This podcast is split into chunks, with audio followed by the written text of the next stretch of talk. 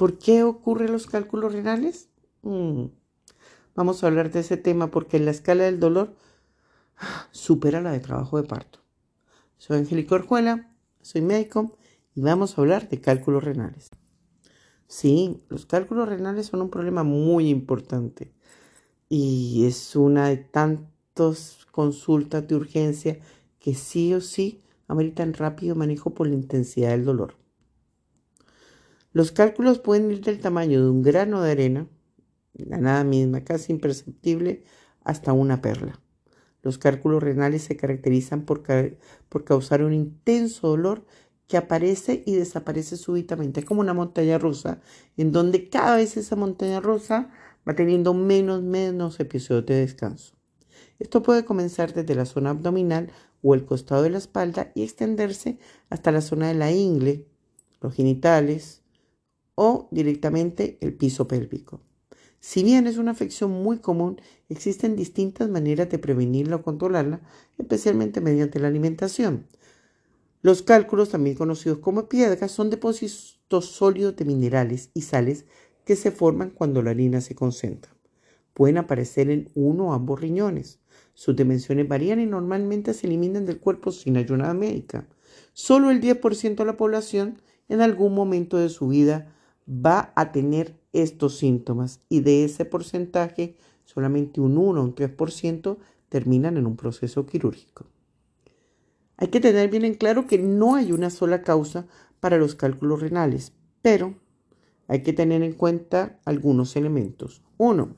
Antecedentes familiares.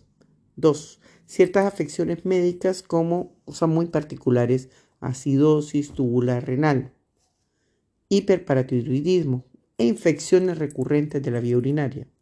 La deshidratación es un punto muy importante para tener en cuenta los cálculos. Las dietas muy ricas en sodio, muchos embutidos, muchos lácteos por el gran aporte de sodio. Las enfermedades del sistema digestivo, sí, como las intolerancias, por dice los cálculos, y la obesidad. Un entorno ideal para el desarrollo de los cálculos puede darse si la orina posee calcio en forma de oxalato y ácido úrico en exceso, que esto se presenta también con los grandes aumentos de porcentaje de grasa, así no estemos hablando de obesidad. Es decir, que una persona que tenga buen peso para su estatura, pero un gran perímetro de cintura, ya me va, tiene la predisposición de formar cálculos. un punto muy importante. Un aspecto de gran ayuda para identificar la causa es conocer cuál es el tipo de cálculo que se formó. Si llegas a eliminar un cálculo, guárdalo para poderlo estudiar, porque hay diferentes tipos de cálculo. Por ejemplo, cálculos de calcio. Los cálculos de calcio son los más comunes y suelen producirse en forma de oxalato de calcio. El oxalato es una sustancia que produce el hígado diariamente que se obtiene de ciertos alimentos como frutas, vegetales, frutos secos o chocolate. Otros factores que pueden incrementar la concentración de calcio u oxalatolarina son las altas dosis de vitamina D, es decir, no te automediques, cirugías de bypass y trastornos metabólicos como los trastornos del azúcar, es decir, resistencia a la insulina, diabetes. Además, el uso de medicamentos como corticoides también lo favorece. ¿Qué cuidados debemos tener? Los cálculos de calcio también se pueden producir en forma de fosfato de calcio, que pueden estar asociados a trastornos metabólicos o al uso de medicamentos para las convulsiones o migraña. Entonces, uno, no automediques. Dos, si hay cirugía de bypass, hacer periódicamente controles de examen de orina para ver si están presentes. Tres, mm, cuidarnos de los problemas del azúcar. ¿Y cómo? Perímetro de cintura. Y adivinen qué, si estamos hablando de problemas gastrointestinales, otra vez la famosa flora intestinal. Si la flora intestinal está bien, todo va a funcionar bien.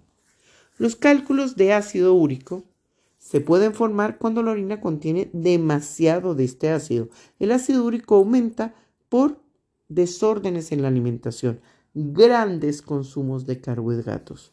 Esto es más común que pierden personas que también están perdiendo mucho líquido como consecuencia de diarreas crónicas o que llevan una dieta muy pero muy alta en proteínas, que tienen diabetes o padecen directamente de síndrome metabólico. Entonces, ¿cuáles son las soluciones? Otra vez cuidar los problemas gastrointestinales, no abusar de las dietas cetogénicas, control del azúcar y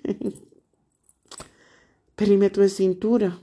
Dos tipos de cálculos diferentes, eh, formas de controlarlo muy similares. Tenemos otros cálculos que son de estrubita.